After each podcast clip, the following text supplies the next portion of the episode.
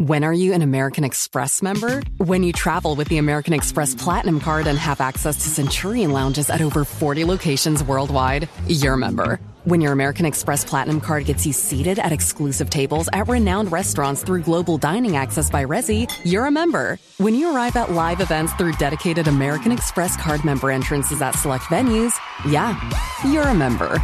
That's the powerful backing of American Express. Learn more at americanexpress.com slash with Amex. Muy buenas noches, comunidad. Hoy es una noche extraña. El ambiente se siente tenso. El aire allá afuera hace que todo tenga un tono más macabro. Hay ocasiones en que todas las historias que contamos se sienten más reales, más cercanas.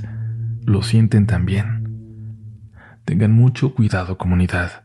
Un día de estos, más temprano que tarde, tú protagonizarás un episodio de relatos de la noche. Hola comunidad, mi nombre es Alessandra Domínguez. Soy fiel seguidora del podcast desde el 2015. Hasta hoy me animé a compartir con ustedes uno de los tantos eventos paranormales que he vivido. El canal me permitió entender que somos muchos los que experimentamos este tipo de encuentros. A finales del 2019 mi familia atravesó una de las épocas más dolorosas en nuestras vidas.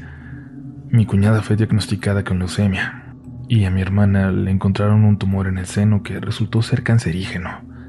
El tratamiento de mi hermana estaba programado para iniciar a principios del 2020, así que decidí irme a vivir con ella para acompañarla durante sus quimioterapias y ayudarla con el cuidado de la casa y de sus hijos.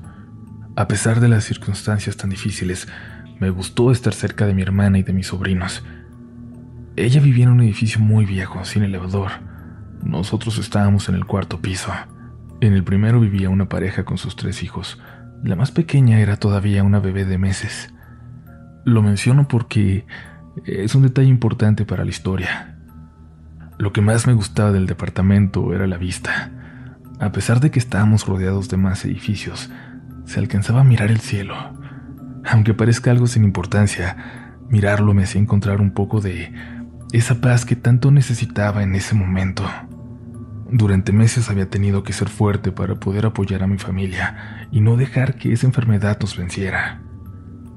Una noche después de haber llevado a mi hermana a su quimioterapia, yo no podía conciliar el sueño. Estaba exhausta y a pesar de que me tomé una pastilla para dormir, seguía dando vueltas en la cama. Me levanté para prepararme un té. Mientras esperaba que el agua hirviera, solo se me ocurrió una cosa, mirar el cielo. Me acerqué al ventanal que había en la sala. Ya pasaba de medianoche cuando comencé a escuchar un sonido suave. Era la voz de una mujer cantando una canción de cuna. Al principio pensé que era la vecina intentando dormir a su bebé. Me gustó la suavidad con la que le cantaba a su hija, el cariño con el que pronunciaba cada palabra. Sin embargo, todo cambió cuando su voz comenzó a sonar cada vez más fuerte. En ese momento parecía que el sonido ahora venía desde afuera no tenía sentido para mí. ¿Por qué la vecina sacaría a su bebé a la calle en la madrugada? Lo primero que pensé fue que quizás la niña había enfermado y que su mamá estaba intentando conseguir un taxi para llevarla al hospital. Pensé en salir para ver si podía hacer algo por ellas, quizás pedirles un Uber o algo así. Pero cuando toqué la manija para abrir la puerta, escuché como esa misma voz comenzaba a cantar a un lado de mí, a cantarme al oído. Me sentía paralizada del miedo. Cuando por fin pude moverme intenté buscar alrededor, ver quién era, pero no había nadie más ahí. En eso vi a mi sobrina de 13 años salir de su recámara y acercarse. Me dijo que ella tampoco podía dormir, que toda la noche se había sentido muy intranquila. Nos sentamos en la sala y estuvimos allí unos minutos, pero mientras conversábamos, yo aún podía escuchar ese canto. Al día siguiente me encontré a la vecina que vivía en el primer piso. Le pregunté si su niña estaba bien. Me dijo que sí. Me comentó que ellos estuvieron fuera de la ciudad unos días. Se habían ido de vacaciones y recién habían llegado esa misma mañana. No supe qué decirle. No le podía contar lo que había pasado la noche anterior. Pero, entonces, ¿quién cantaba a esa hora? No había ningún otro bebé en el edificio. Los días pasaron y nuestras visitas al hospital eran cada vez más frecuentes. Una noche, cuando volvimos de una cita médica, vi las huellas de unos pies descalzos a la entrada del departamento. Incluso se alcanzaban a ver la marca de los dedos en el piso. No sé si mi hermana no se dio cuenta o simplemente prefirió dejarlo pasar, pero ella no me dijo nada. Y por supuesto, las, las quimioterapias la tenían exhausta. Unos minutos después ella se quedó dormida. Yo comencé a encargarme de las labores domésticas. Mientras estaba lavando los platos, sentí una profunda necesidad de asomarme por el ventanal. Cerré la llave de la tarja, caminé a la sala cuando estaba frente a los cristales, volví a escuchar ese arrullo. Tenía miedo, pero sobre todo, sentí un dolor tan profundo que tuve que contenerme para no llorar. Ese canto era cada vez más intenso. Estando de frente al ventanal, miré una figura parada al comienzo de las escaleras. Su cuerpo era extremadamente delgado, estaba en los huesos, su piel estaba sucia, cubierta de tierra, y era muy, muy alta. Su presencia era intimidante. Cuando vi que en su rostro no había ojos, sino solo unos cuencos negros, me di cuenta de que no había forma de que eso fuera un ser humano. Otra vez estaba paralizada del miedo. De verdad, ni siquiera me podía mover. Me quedé perpleja cuando vi que empezó a flotar por las escaleras hasta el cuarto piso donde yo me encontraba. El ventanal comenzó a temblar, como si un viento muy fuerte lo estuviera moviendo, y comenzó a hacer muchísimo frío. Cerré los ojos, sentí como si alguien me jalara desde dentro del departamento y, y caí hacia atrás, de sentón en el piso. Y ahí todo se apagó. Los cristales de las ventanas dejaron de vibrar fue como si hubiera despertado de una pesadilla. Los días pasaron y los encuentros con este ser eran cada vez más constantes. Yo había dejado de acercarme al ventanal. Había aprendido la lección. Sin embargo, ese maldito arrullo me seguía donde fuera. Y yo sentía que esa voz me taladraba la cabeza. Para el mes de mayo los cánticos se intensificaron, tanto que yo verdaderamente sentía que me estaba volviendo loca esa voz me seguía donde sea. No podía escapar de ella ni por un momento. No le había contado a nadie más lo que estaba pasando, ni siquiera a mi hermana porque no quería preocuparla.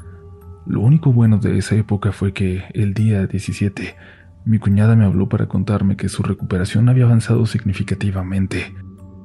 Me pidió que nos reuniéramos para poder platicar. Cuando llegué, vi a una mujer muy distinta a la que yo había visitado en el hospital. Estaba muy emocionada por cómo iba evolucionando su tratamiento. Me dijo que no iba a detenerse, que seguiría luchando contra esa enfermedad. Disfruté mucho ese encuentro. Por fin había una buena noticia en mi familia. Sin embargo, cuando la abracé para despedirme, ella me tomó de la mano, me miró fijamente a los ojos y me pidió que le hiciera un favor. Accedí de inmediato. Me pidió que le jurara que iba a hacerlo le dije que sí, que haría lo que fuera por ella. Te encargo a mi hijo, por favor. Yo solo le contesté que iba a estar bien y que tanto ella como mi hermana se iban a recuperar. Le juré que ella estaría ahí para ver crecer a su hijo también. Unos días después, el 22 de mayo, estábamos festejando el cumpleaños número 6 de mi sobrino cuando mi hermano tuvo que llevar a mi cuñada de emergencia al hospital. Todos nos quedamos muy preocupados por ella, sin saber bien qué hacer o cómo ayudar. Supe que llegó inconsciente a urgencias y que inmediatamente la trasladaron a terapia intensiva. Una semana después, cerca de medianoche, comencé a escuchar de nuevo aquel sonido del arrullo. Pero esta vez, yo estaba ardiendo en fiebre. Me sentía mareada y sin embargo ese canto era mucho más intenso que otros días. Me levanté con las pocas fuerzas que me quedaban y de nuevo sentí la necesidad de asomarme por la ventana. No sé por qué, pero sentí una atracción muy fuerte, como si algo me estuviera llamando allá afuera. Sí, De nuevo vi a esa figura delgada. Estiró su mano hacia mí. Con su otro brazo estaba cargando un bebé cobijado con una manta. De repente intentó dármelo. Yo me negué, ni siquiera quise tocarlo. En verdad mi cuerpo estaba exhausto. Lo único que pude hacer en ese momento fue caminar hacia el sillón para recostarme e intentar descansar. Pensé que estaba delirando a causa de la fiebre, pues escuchaba el llanto de un bebé a mi lado y el arrullo era todavía más fuerte que antes. Al día siguiente, estaba convencida de que todo había sido solo un mal sueño. Me levanté repuesta de la fiebre. Cuando me acerqué de nuevo al ventanal, vi que los cristales y los barrotes estaban muy sucios, cubiertos de tierra. Quise con todas mis fuerzas no darle importancia, Quise encontrar una explicación lógica, aunque dentro de mí sabía que no existía. Yo había hecho el aseo de toda la casa un día antes. A las nueve de la mañana sonó mi teléfono. Contesté. Hermana. Reconocí su voz. Era mi hermano. Hablaba despacio. Le costaba mucho trabajo hablar. Hermana, ¿me escuchas? Preguntó. Le respondí que sí. Acaba de fallecer mi esposa. Por favor, ven. La noticia me impactó tanto como a todos en la familia. Me sorprendió porque unos días antes yo la había visto bien. Se veía muy repuesta. Parecía que le iba ganando su enfermedad. Por lo que me contó, su tratamiento estaba funcionando. De verdad que hasta el día de hoy sigo sin entender qué pasó. Mi hermano me pidió que cuidara a mi sobrino mientras él arreglaba los trámites del funeral. Fui por mi sobrinito. Cuando me acerqué a él para cambiarlo, me impactó muchísimo que su cobija fuera del mismo color que la manta en la que estaba envuelto el bebé que habían ido a entregarme. Cuando abracé a mi sobrino, comenzó a llorar. Todavía no le habíamos dicho lo que había pasado con su mamá, pero sentí que de alguna forma él ya lo sabía. Reconocí su llanto. Lo había escuchado la noche anterior cuando me recosté en la sala. En ese momento me di cuenta de que no había tenido alucinaciones por la fiebre. Todo había sido real. Entonces, ¿aquello había ido a prepararme para lo que venía? Era una mensajera de la muerte. Toda la familia estaba en duelo. Era una pérdida muy fuerte. Mi cuñada era una mujer muy joven y Ver a mi sobrino sufrir me mataba por dentro. Fue una etapa muy difícil para todos. Además, mi hermana seguía estando enferma. Después del funeral no volví a ver aquello que me estuvo atormentando. Durante varios meses las cosas continuaron como antes. A pesar del dolor, yo seguía teniendo que estar fuerte para cuidar a mi hermana y a mis sobrinos. Sin embargo, en noviembre, volví a escuchar de nuevo ese arrullo, pero esta vez decidí ignorarlo. Estúpida, no te voy a seguir el juego, dije en voz alta. No me gustaría repetir las otras cosas que le dije. Eran palabras retadoras, hirientes, incluso malas palabras. La maldije. La odiaba, lo que sea que fuera. La odiaba. Sentía que ella era la culpable de lo que había pasado con mi cuñada. Le dije que se fuera, que no quería volver a verla ni escucharla. El día siguiente transcurrió de lo más normal, pero durante la noche me despertó un dolor en el cuerpo. Sentía que las muñecas me ardían como si me estuvieran quemando con algo, y no me podía mover. Comencé a desesperarme, sabía... sabía que eso no era una pesadilla. Tú eres la estúpida. Me dijo una voz junto a mí. El arrullo cambió de tono. Ya no era un sonido tierno como las veces anteriores.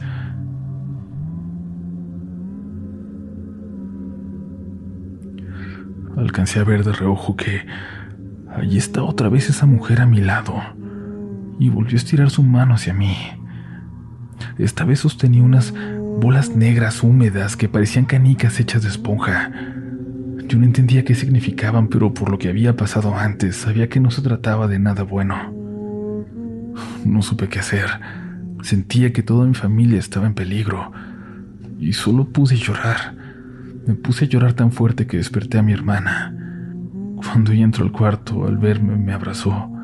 Me dijo que me había escuchado pelear con alguien más y que incluso escuchó golpes en las paredes. Mientras me abrazaba vio que tenía las muñecas enrojecidas, como si alguien me hubiera estado sosteniendo con mucha fuerza. Mi hermana trató de calmarme, intentó hacerme creer, e incluso hacerse creer a ella misma que todo había sido un mal sueño, aunque las marcas en mi cuerpo que demostraban lo contrario estaban ahí. Era muy temprano, pero como ya había amanecido, intentamos olvidarnos de lo que pasó y seguir con nuestra rutina del día. Le di sus medicamentos y la dejé descansando mientras yo me ponía a limpiar la casa. Esa noche recibimos una llamada. Era uno de los hermanos de mi mamá, un tío. Nos dijo que mi abuelita había fallecido.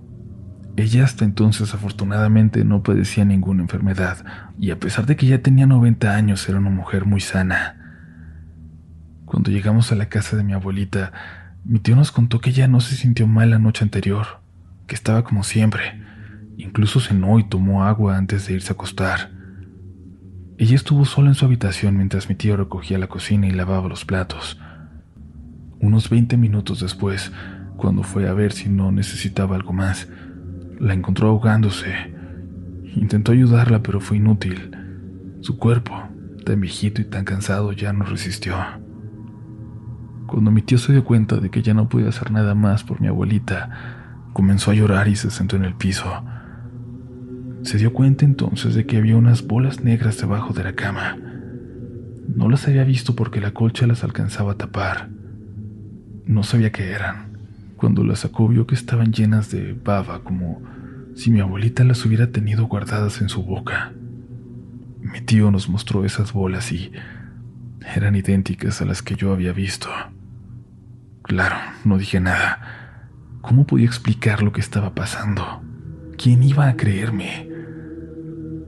Y de nuevo me pregunté, ¿quién era ese ente? ¿Qué era ese ente? Yo misma no terminaba de entender la situación. ¿De verdad me buscaba para advertirme sobre la muerte de algún miembro de mi familia? ¿Y era la muerte misma? ¿O era una de sus aliadas? No sé cómo llamarla ni cómo dirigirme a ella. Por fortuna no he vuelto a verla y deseo que no se me vuelva a aparecer en vida en muchísimos años y ojalá la próxima vez que se me presente sea, no sé, sea de una forma más tranquila. Gracias por leerme y saludos a todos los miembros de la comunidad. Ojalá que, que nunca escuchen esa canción de cuna en la oscuridad.